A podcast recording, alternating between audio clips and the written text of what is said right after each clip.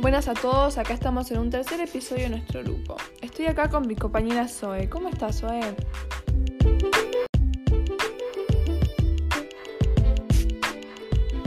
Todo bien, Maya. ¿Cómo estás vos? Bien, por suerte. Bueno, como ya saben, este tercer episodio es diferente a los anteriores. Así es, al contrario de los del agua, este nuevo es sobre la contaminación del suelo.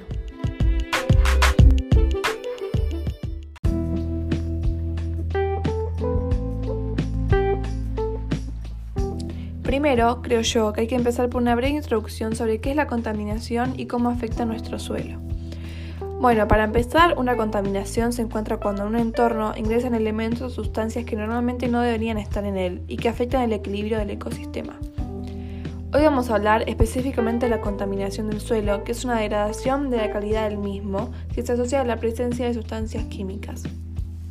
Se define como el aumento de la concentración de compuestos químicos que provoca cambios perjudiciales y reduce su empleo potencial, tanto por parte de la actividad humana como por la naturaleza. El suelo generalmente se contamina de diversas formas, cuando se rompen tanques de almacenamiento subterráneo, cuando se aplican pesticidas, por filtraciones de alcantarillado y pozos ciegos, o por acumulación directa de los productos industriales o radiactivos también.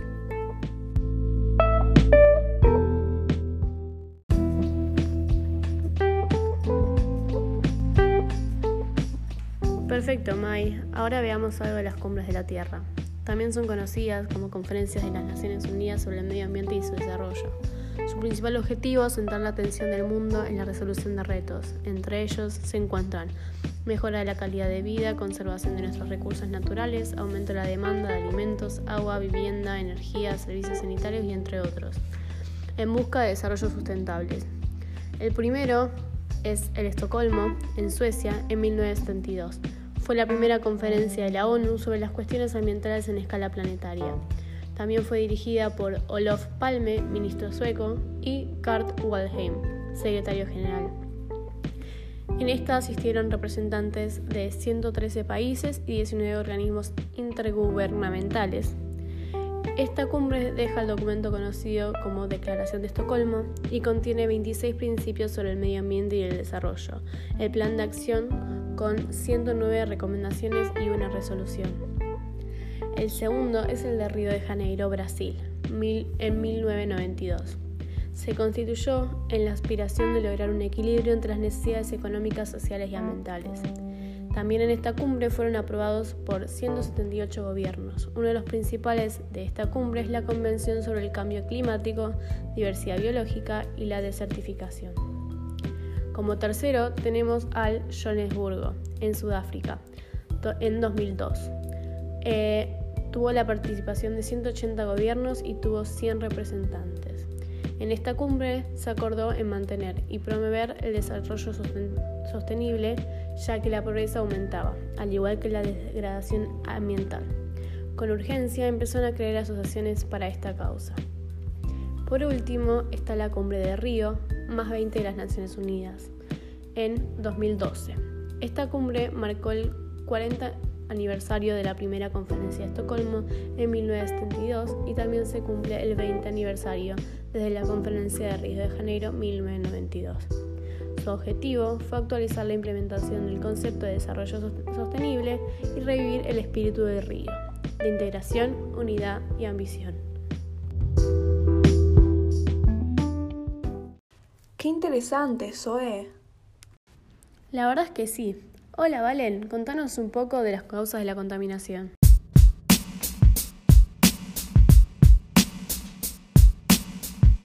Muy buenas, yo soy Valentín y les voy a hablar sobre las causas de la contaminación de la Tierra. Fenómenos como la erosión, la pérdida de carbono orgánico, la salinización, la compactación, la acidificación y la contaminación química son los principales responsables del deterioro actual del suelo. Además, la FAO diferencia entre estos dos tipos de contaminación edáfica. Contaminación puntual se debe a razones concretas, tiene lugar en áreas reducidas y sus causas son fáciles de identificar.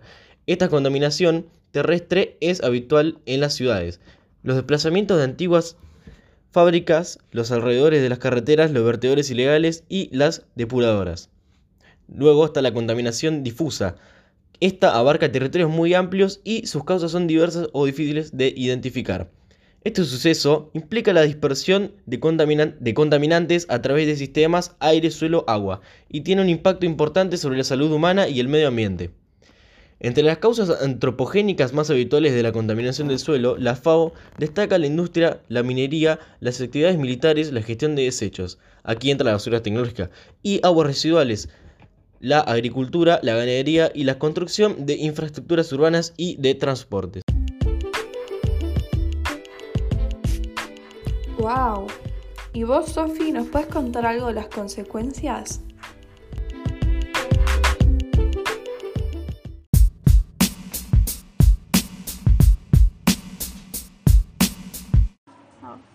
Hola, ¿qué tal? Estamos, soy Sofía, este, estamos acá, hoy les voy a contar cómo, cuáles son las, las, consecuencias de la contaminación del suelo. Este, una de las cosas que pasan es la pérdida de calidad del suelo del suelo que tiene una serie de consecuencias negativas, las cuales van desde su desvalorización hasta la imposibilidad para construir, cultivar o para habitar un ecosistema sano. Entre ellas encontraríamos la pérdida de la flora, dificultades para la agricultura, contaminación y pérdida de la fauna, deterioro del, paisaje, empobrecimiento global del ecosistema, uso inadecuado de equipos de labranza, manejo inadecuado de cultivos y deforestación, desarrollo industrial y minero y ganadería extensida en zonas de altas pendientes.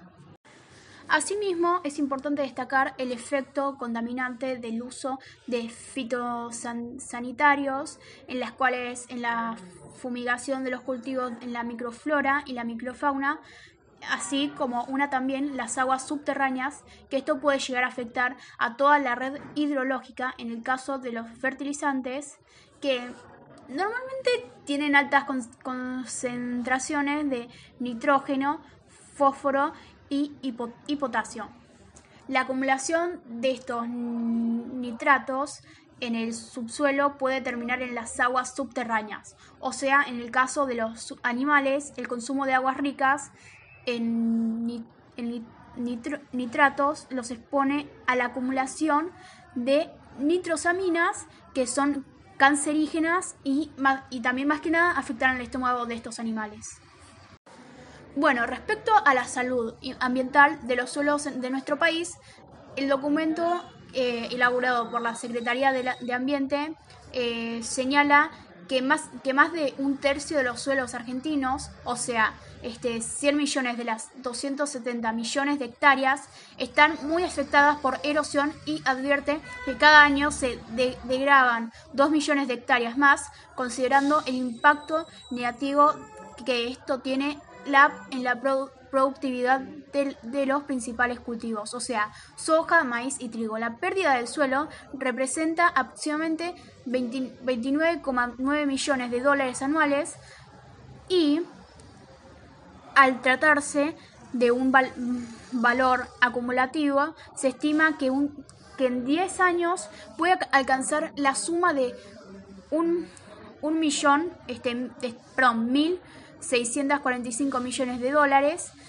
de dólares. El Instituto Nacional de, Nacional de Tecnología Agropecuaria, o sea, el INTA, promueve circuitos más que nada cortos de comercialización que como se inicia eh, como iniciativa interministerial con, la, con más que nada con la idea de acercar alimentos de productores a consumidores que esto busca construir las, con la seguridad y soberanía alimentaria en todo nuestro país.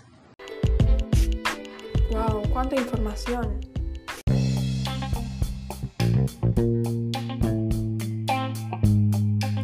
Muchas gracias, Sofi.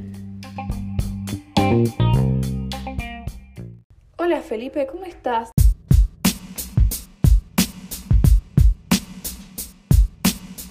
¿Qué nos puedes contar de la pérdida de la biodiversidad? Los suelos contienen un cuarto de la biodiversidad de nuestro planeta, pero entre el 20 y el 30% de las tierras están degradadas. La tasa global estimada de erosión en tierras de cultivo corresponde a 193 kilogramos de carbono orgánico del suelo por hectárea y por año también. Hay más de 60.000 especies de árboles en el mundo, como por ejemplo arbustos, palmeras y bambúes, los cuales se gestionan activamente para extraer productos o servicios. En 2013, el 68,5% de la población de peces de explotación comercial se pescó dentro de los niveles biológicamente sostenibles, una reducción considerable en comparación con el 90% de 1974. Qué interesante, Felipe, muchas gracias. Qué locura, la verdad. Totalmente, Maya, muy loco. Para finalizar, tenemos nuestra última invitada.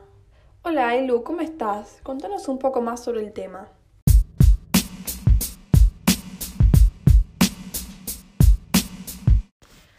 Hola Maya, bueno, seguido lo que estamos escuchando sobre lo que mencionó Sofía con respecto a las consecuencias, también Felipe con la intervención de la agricultura. Hoy voy a hablar sobre los pesticidas y cómo interviene y afecta a la salud humana estos compuestos. ¿Qué son? Bueno, son compuestos químicos con propiedades toxicológicas que se usan para combatir las plagas, en especial los animales y plantas nocivos para los cultivos. Es por esto que en su gran mayoría se emplean en la agricultura. Existen tres principales categorías. Ellos son los herbicidas, los fungicidas y los insecticidas. Su uso se generalizó después de la Segunda Guerra Mundial y entre los principales países consumidores en el día de hoy podemos encontrar a Estados Unidos, Japón, Francia, Brasil y China.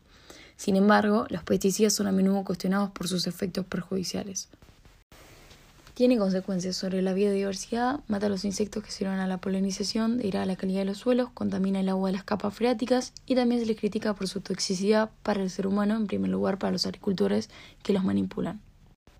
Además, restos de estos compuestos se hallan a menudo en muchos productos de consumo y es por esto que los riesgos para la salud parecen ser múltiples, como lo son las alergias, asma, baja fertilidad, y es por esto que la agricultura biológica limita su uso al máximo, privilegiando los abonos orgánicos.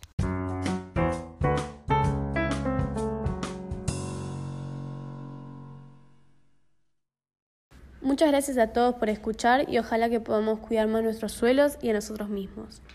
Muchas gracias, nos vemos pronto.